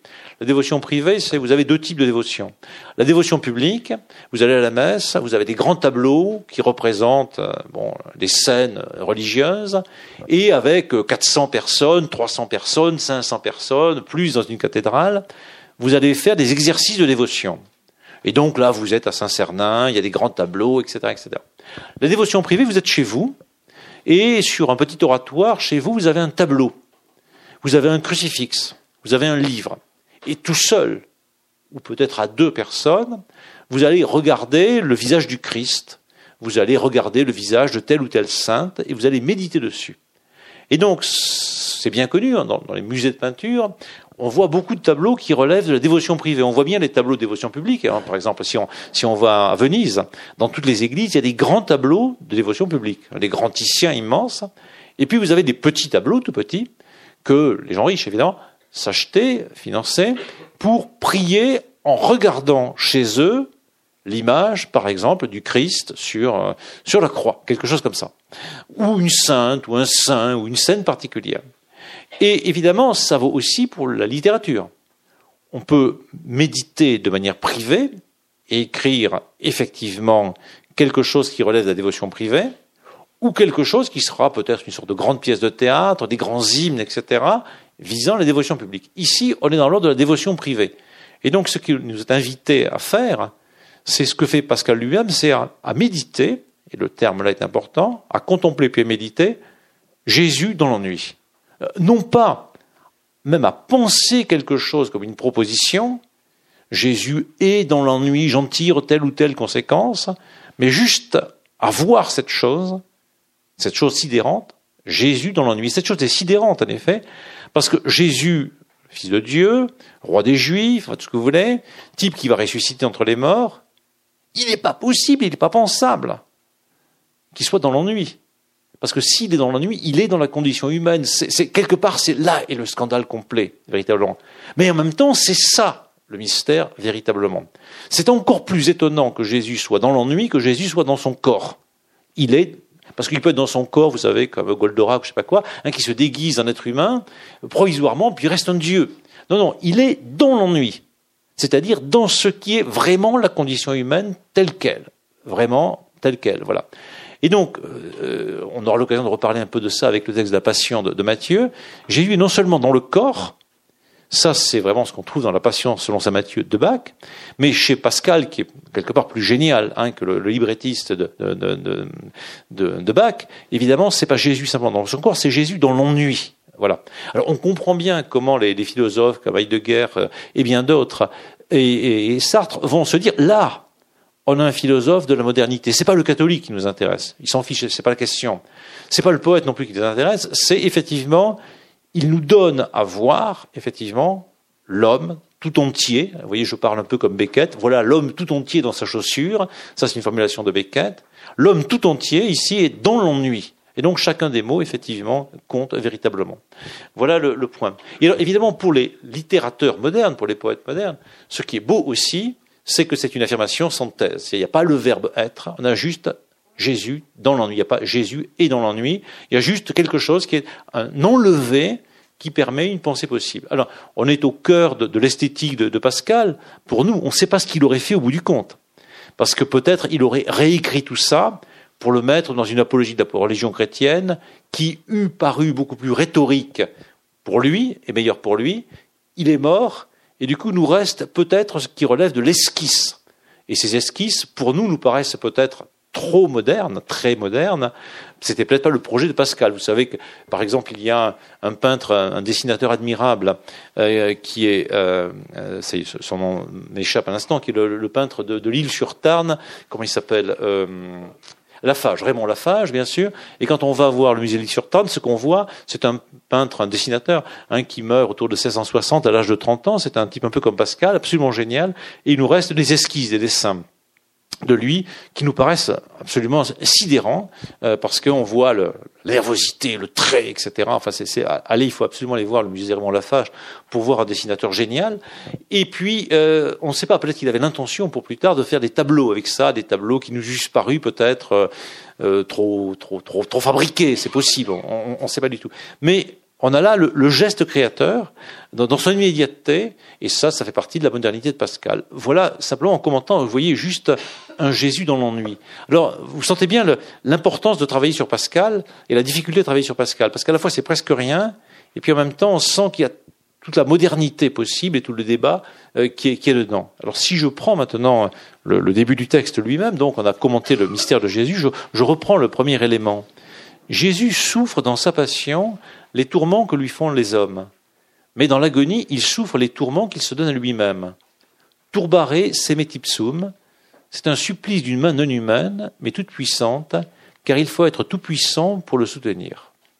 Alors, euh, il y a une petite note de latin pour turbaris meitsum, donc ça veut dire, bon, il se trouble lui-même, lui-même, hein, voilà, voilà le, truc. Il se trouble véritablement lui-même. Alors, en effet, ça vient d'un passage qui se trouve dans l'évangile de Jean, et donc euh, d'un passage très célèbre qui est effectivement la résurrection de Lazare. On connaît ce passage, donc euh, le Christ est appelé pour voir Lazare, son ami qui est mort, et puis quand il arrive, bon Lazare il commence à puer un peu, c'est pas terrible, et là il souffre au fond de lui-même, turbare semitsum, c'est la traduction latine, il souffre au fond de lui-même de ce qui euh, voit, voilà. Euh, et alors c'est un peu étrange parce qu'en effet, effectivement, euh, si on se dit qu'il a la solution dans la tête, il sait comment le, ressusciter entre les morts, il pourrait arriver comme ça, salut les gars, bon je sais comment, hop, je le ressuscite, voilà, ça va tout seul.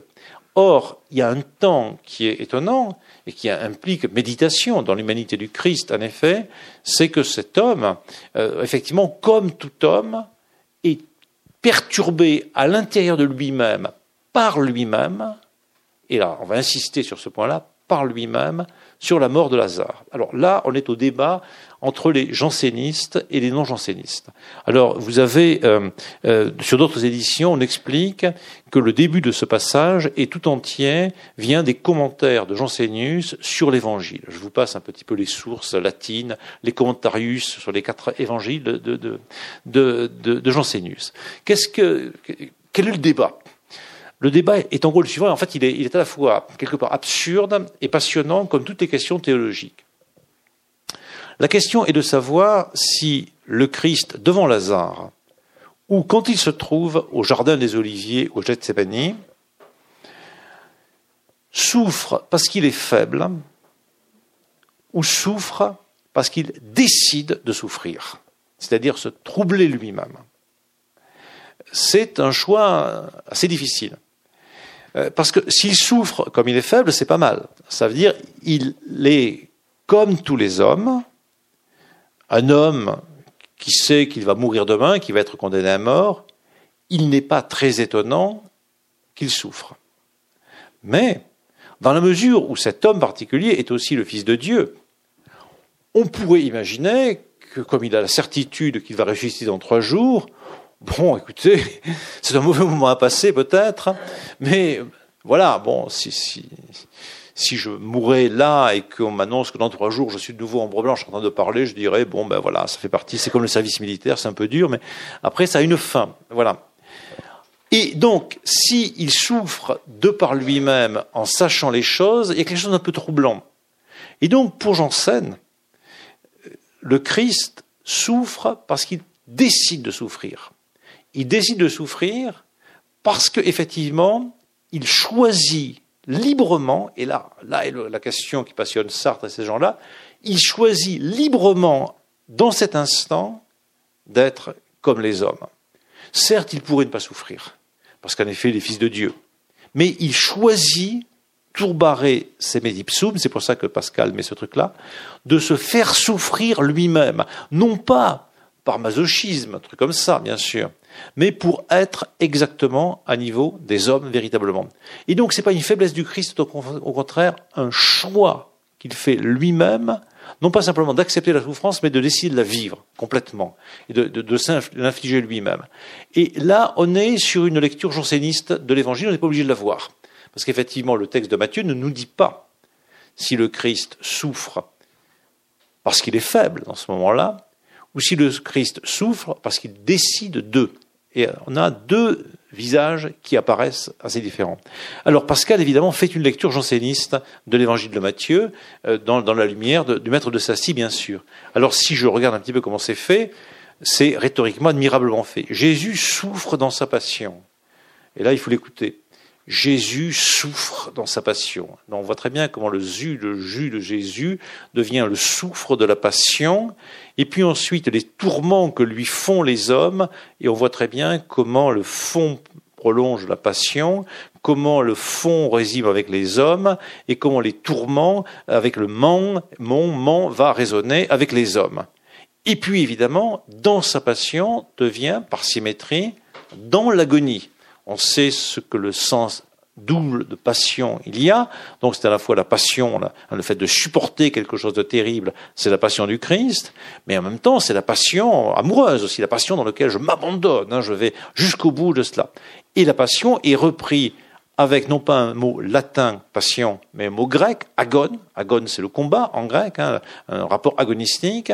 Donc on sait bien ce que c'est que l'agonie, ce que ça a de non noble en quelque manière, l'agonie, hein, voilà, de, de violent, de terrible, d'abominablement humain, vraiment. Et donc on passe de la passion à l'agonie. Donc il y a à la fois un décrescendo euh, si on peut dire, parce que passion c'est plus noble qu'agonie, mais un crescendo aussi, parce qu'on sait que c'est plus sensible, plus humain que nous, et donc on passe de la passion à l'agonie, et on reprend évidemment souffre, euh, euh, qui est repris auparavant, mais on voit l'inversion, hein, il souffre dans sa passion, mais dans sa agonie, il souffre, et revoilà les tourments, et à la place des hommes, on a une sorte de rime, les hommes deviennent qu'il se donne à lui-même et qu'il se donne à lui-même est traduit par semeitsum. C'est-à-dire, effectivement, c'est un Christ volontaire et non pas un Christ faible qui nous est proposé là à regarder, à méditer.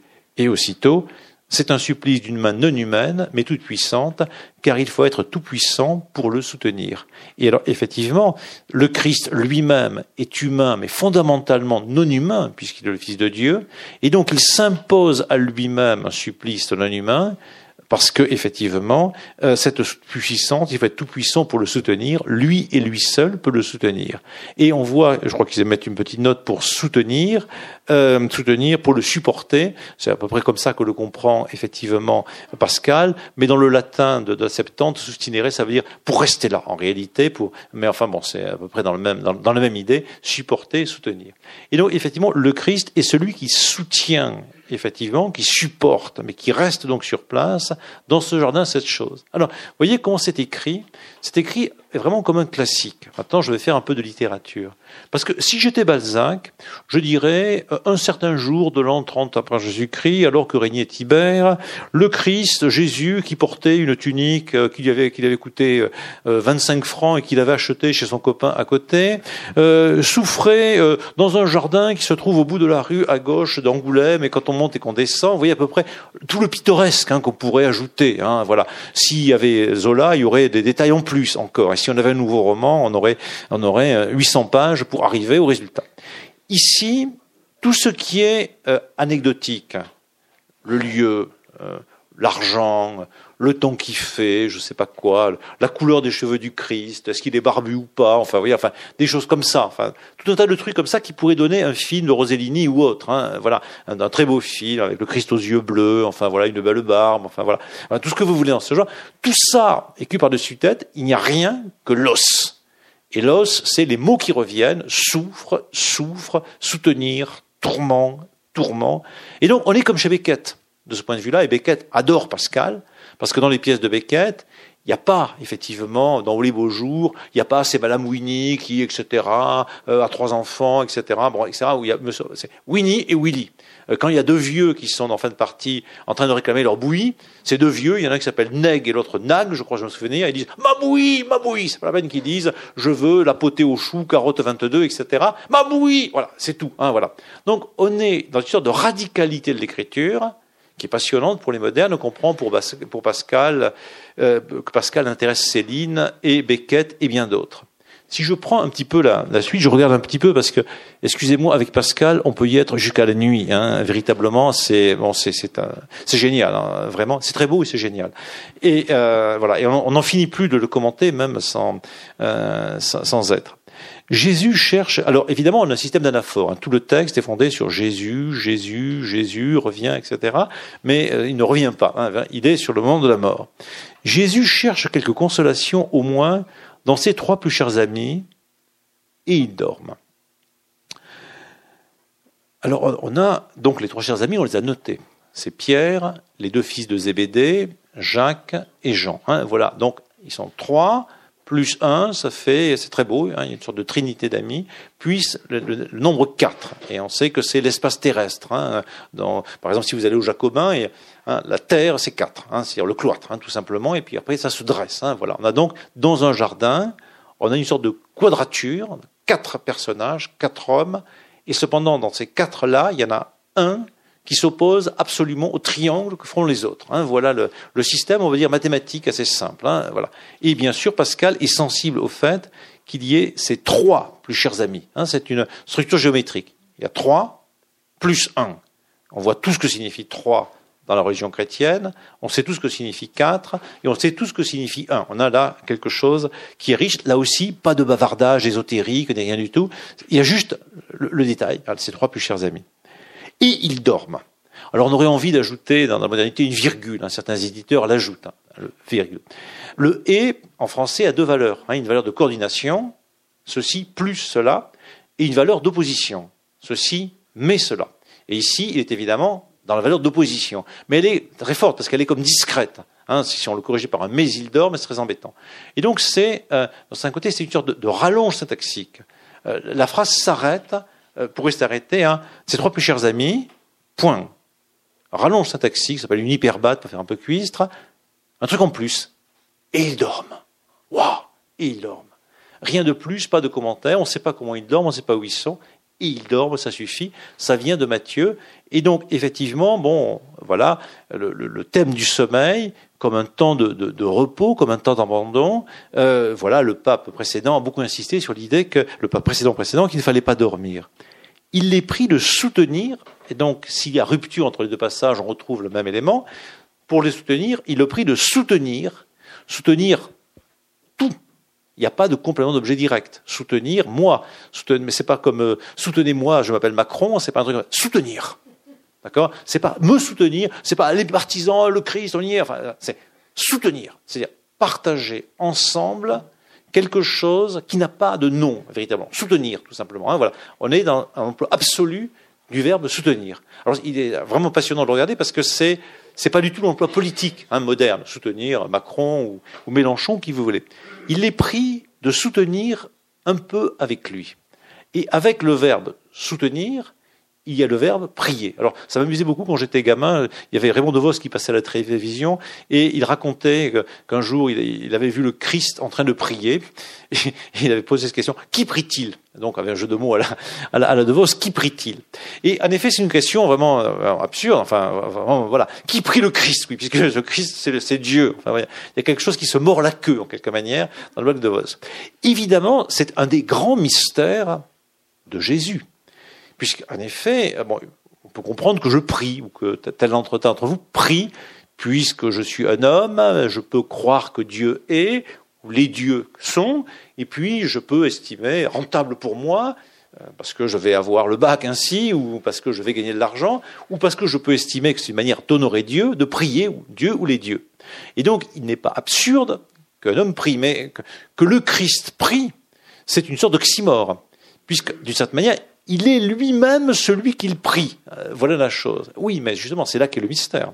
C'est là qu'est l'affaire. C'est que le Christ est totalement homme et décide d'être totalement homme en même temps qu'il est effectivement le Fils de Dieu. Et donc c'est incompréhensible. Je, ne peux pas vous l'expliquer. Je, peux vous expliquer peut-être euh, le, théorème de Fermat si j'étais bon en maths, mais je ne sais pas euh, le faire. On pourrait y arriver peut-être. On passerait trois jours, trois mois, trois ans, mais je ne peux pas. On ne peut pas expliquer, comprendre que le Christ prie. Et alors on voit comment l'affaire est faite, c'est que ici prie a deux, valeurs. D'une côté, d'un côté, je peux prier, je vous prie de vous lever, c'est-à-dire je vous invite poliment à, et donc le Christ de ce point de vue est humain, cordial, poli, enfin tout ce que vous voulez, mais en même temps, il prie, il prie, il prie dans l'autre sens. Alors la réponse de De Vos, c'était que prie le Christ, et c'était une réponse théologique très profonde, le Christ prie l'homme. Euh, et donc il jouait sur plusieurs sens hein, du verbe prier. Et donc qui prie-t-il? Il prie l'homme. Et oui, quelque part. Et De Vos, c'est très pascalien, hein, ça on le sait bien. Vous savez, on tourne en rond, etc. L'ennui, toutes ces thématiques-là, bien sûr. Et le Christ, évidemment, prie ici ses trois amis de soutenir, avec ce, terme euh, dans, dans son absolu magnifique. Et il le laisse avec une négligence entière, symétrie, et il dorme. Et maintenant, et il le laisse avec une négligence entière, ayant si peu de compassion, et voilà qu'on avait entendu le mot passion, et maintenant qui se trouve relié avec la compassion, qu'elle ne pourrait seulement les empêcher de dormir un moment, et ainsi Jésus était laissé seul à la colère de Dieu. Et donc on a vu que passion devient compassion, que laisser devient délaissé et le Christ, en effet, est un délaissé, véritablement. Mot magnifique. Hein. Quelque chose qui est abandonné, renoncé, qui est laissé au dessèchement. Hein, il y a en géographie euh, un délaissé, c'est dans un méandre la partie dans laquelle le, la rivière ne va plus. Donc euh, voilà, par exemple à Navacelle, euh, il y a un grand délaissé, par exemple. Donc c'est quelque chose qui est abandonné, qui n'est plus actif véritablement, et donc il est délaissé, abandonné. On sait bien ce que c'est que les délaissés, et à la colère de Dieu. Alors, cette colère de Dieu, il faut bien la comprendre, c'est un mot biblique. Euh, Dieu n'est pas colérique, euh, comme, je ne sais pas, je serais colérique si on me piquait mon programme de passe ton bac d'abord, c'est le dernier qui me reste, si un me le pique, je deviens très mécontent. Voilà, et donc je, frappe, véritablement.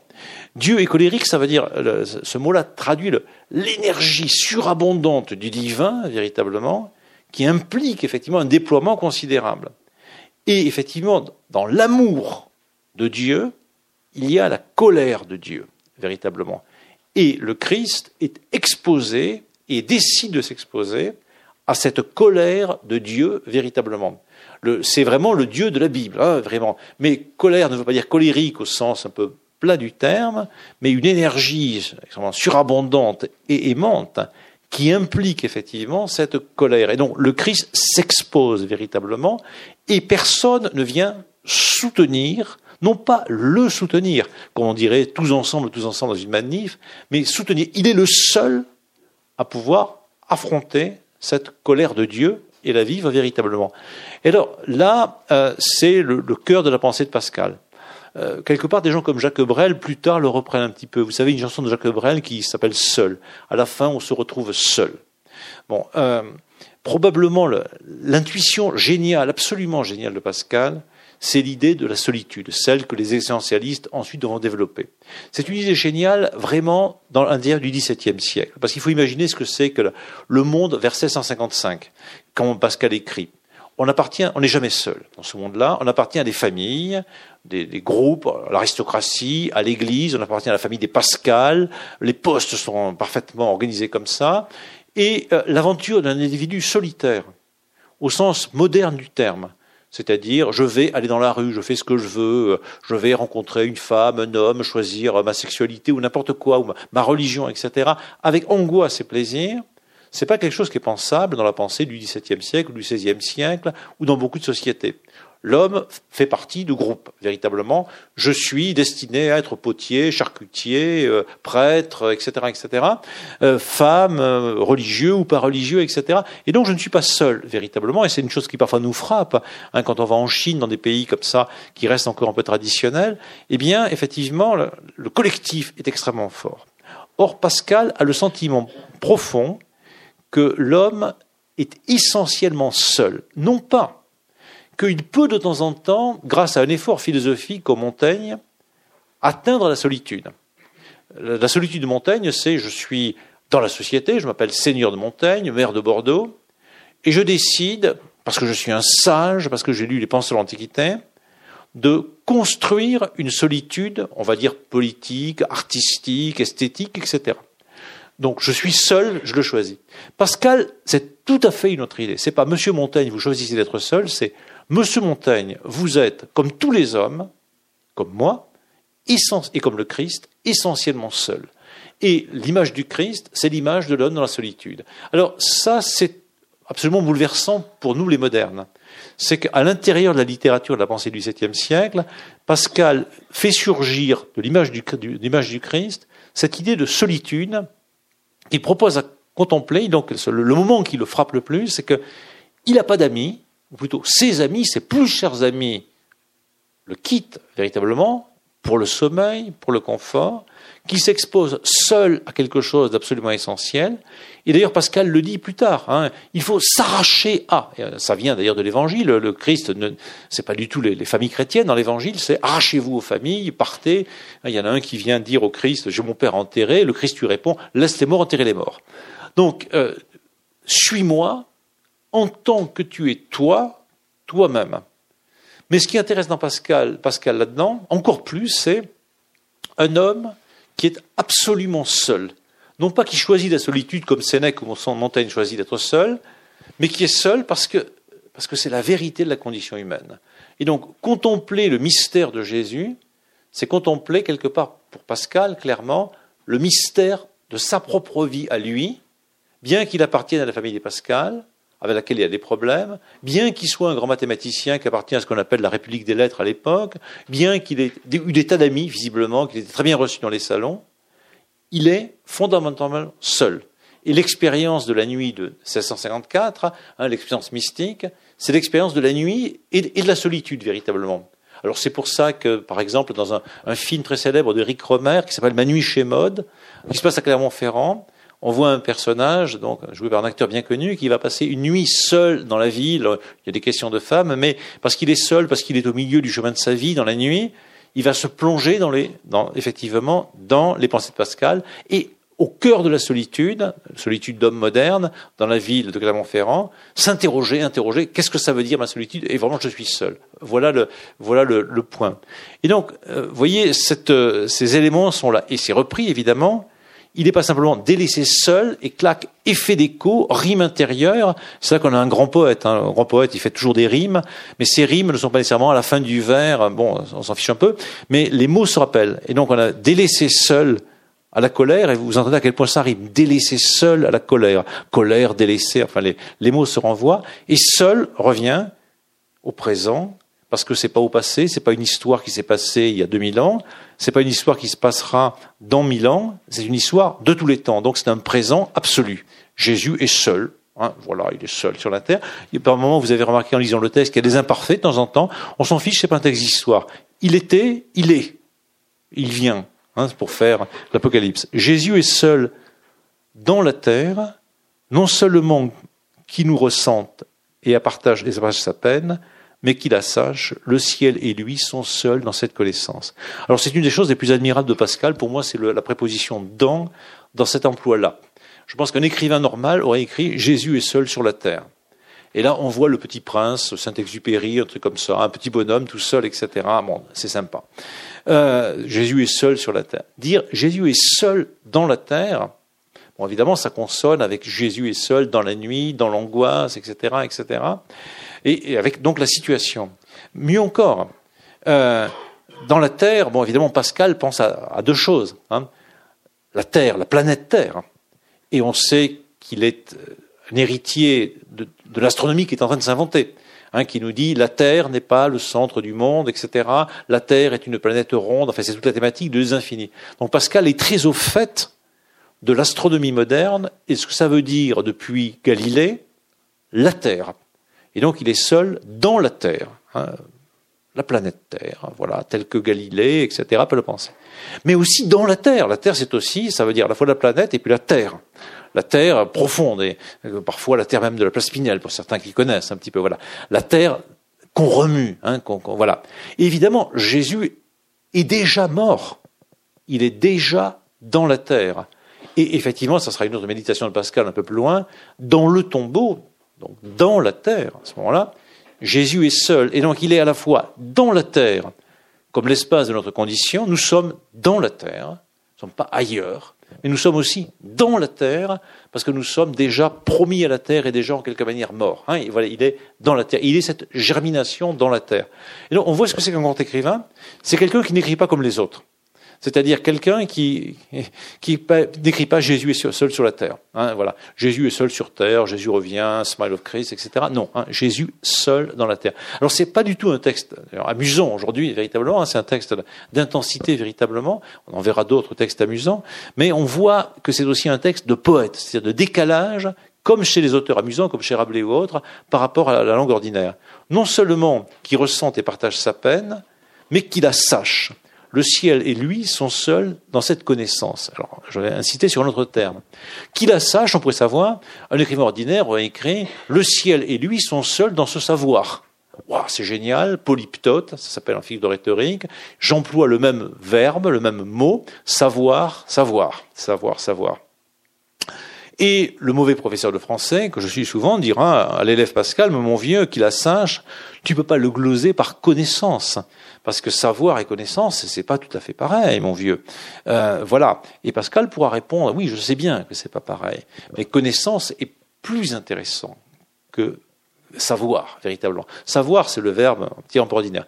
Connaissance, vous avez deux mots dedans. Hein. Vous avez le verbe connaître, en effet, c'est-à-dire en quelque façon un peu un synonyme de savoir, à ceci près que le savoir est statique, j'ai un savoir, tandis que connaître, c'est un effort vers quelque chose qui va peut-être produire du savoir.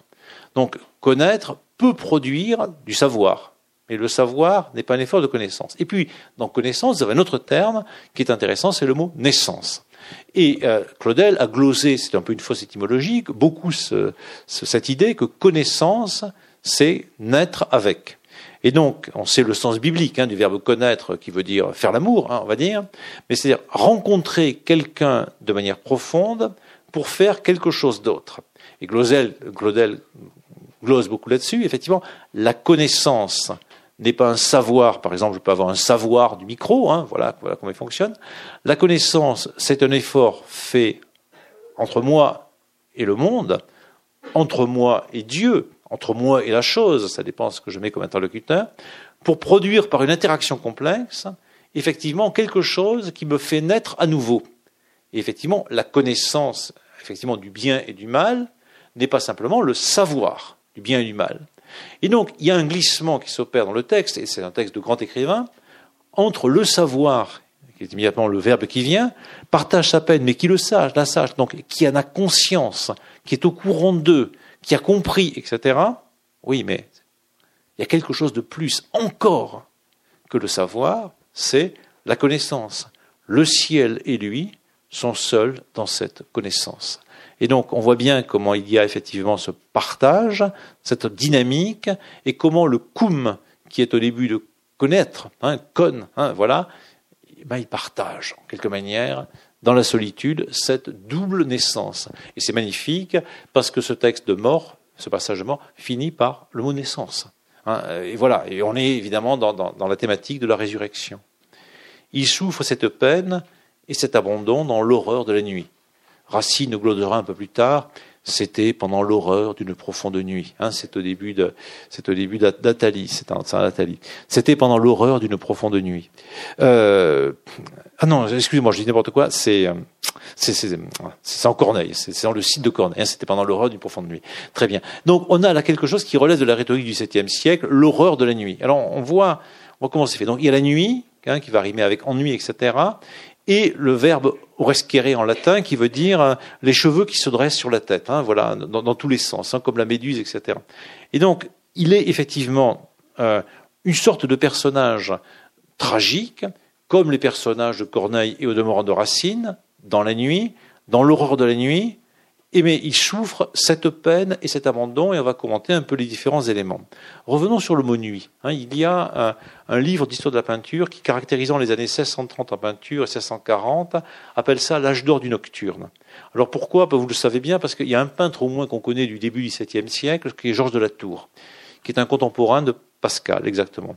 On connaît tous les tableaux de Georges de la Tour, donc ce peintre champenois, redécouvert au XXe siècle, parce qu'on a tous vu ces madeleines sur fond extrêmement noir. À l'intérieur du tableau, il y a une bougie, et le visage de la madeleine ou de l'ange apparaît soudain sur un fond extrêmement sombre. Et on dit effectivement que ces peintres caravagestes ou pas caravagestes vont plonger effectivement le visage de l'homme, divin ou pas divin, dans la profondeur de la nuit. On appelle âge d'or du nocturne, effectivement, ce temps dans lequel les peintres, dont le plus célèbre est Rembrandt, plongent la condition humaine, effectivement, dans la nuit. Et Pascal est dans ce grand moment-là, effectivement, de plonger dans la nuit. Donc, non seulement la nuit, mais l'horreur de la nuit. L'horreur de la nuit, c'est pas simplement la nuit. C'est pas la nuit. Euh, Michaud fait un poème qui s'appelle Dans la nuit, dans la nuit, je me suis allumé à la nuit, à la nuit sans la limite, la nuit, la nuit, la nuit. Au fond, la nuit est un, grand océan, un grand corps un peu féminin auquel je m'unis. Avec horreur, c'est une autre thématique. Hein. L'horreur, c'est les cheveux qui se dressent dans tous les sens, comme des serpents, et qui me torturent véritablement. Et donc voilà. Donc l'horreur de la nuit, c'est un crescendo par rapport à la nuit. Mais il y a deux termes la peine et l'abandon. La peine est, le mot le plus, presque le neutre. Un criminel est soumis à une peine. On va lui couper la tête, on va le pendre. Tout ça est très désagréable, mais bon, voilà, c'est la peine. L'abandon, c'est autre chose. C'est le thème même de ce texte. Évidemment, il a la peine. Il souffre, il va mourir, il le sait. mais il est celui qui est abandonné par ses trois meilleurs amis qui font rien de mal. Ils sont juste en train de dormir. Ils font exactement ce que des hommes font, parce que c'est le soir, il y a eu la scène, bon, il y a encore euh, ce type, il arrête pas de les en Galilée tout le temps, il fait des miracles tous les jours, ils sont crevés. Et donc, voilà, ils dorment. Ils sont simplement des hommes, tout simplement mais ils ne sont pas capables de veiller. Vous savez qu'il y a une communauté chez les protestants qui s'appelle les veilleurs. Hein, c'est un travail fondamental de, veiller, effectivement, dans, cette nuit du tombeau, pour parler un peu comme des moines bénédictins.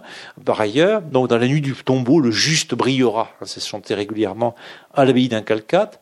Et bien sûr, ils dorment, ils sont véritablement des hommes, ils n'entendent pas. Et donc, c'est l'abandon. Et donc, c'est le redoublement de la peine et de l'abandon qui fait l'ennui extrême du Christ. L'ennui maintenant pris au sens de tourment et dans l'horreur de la nuit.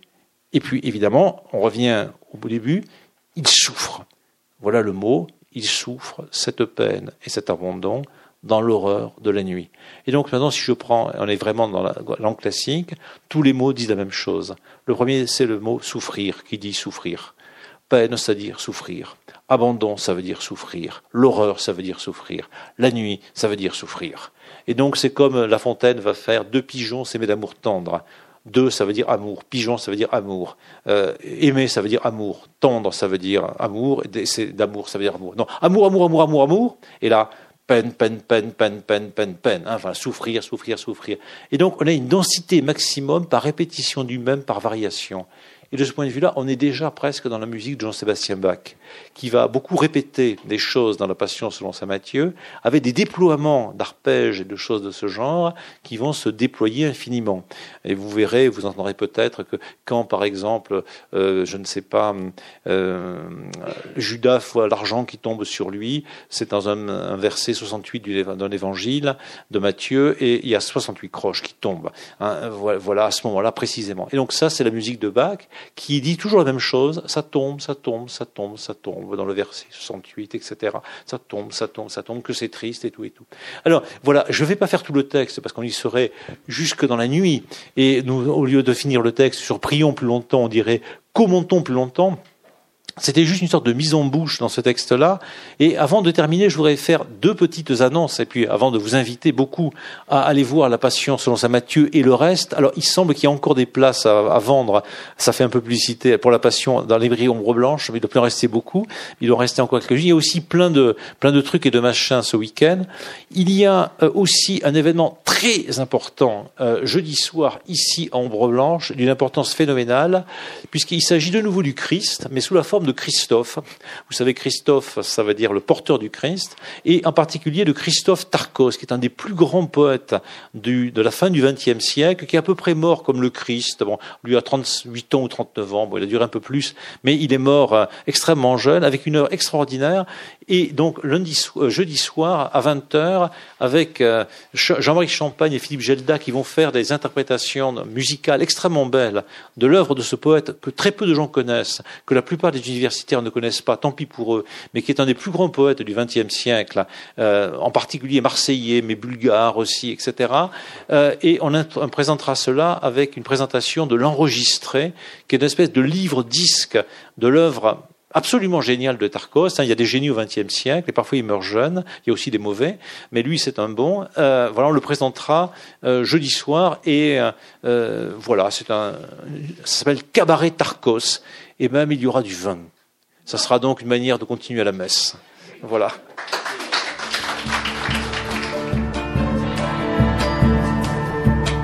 Vous venez d'écouter une rencontre proposée par Yves Le Pestipon dans le cadre des Classiques au détail et consacrée lundi 29 mai 2017 au mystère de Jésus, des pensées de Pascal en lien avec le festival Passe ton bac d'abord.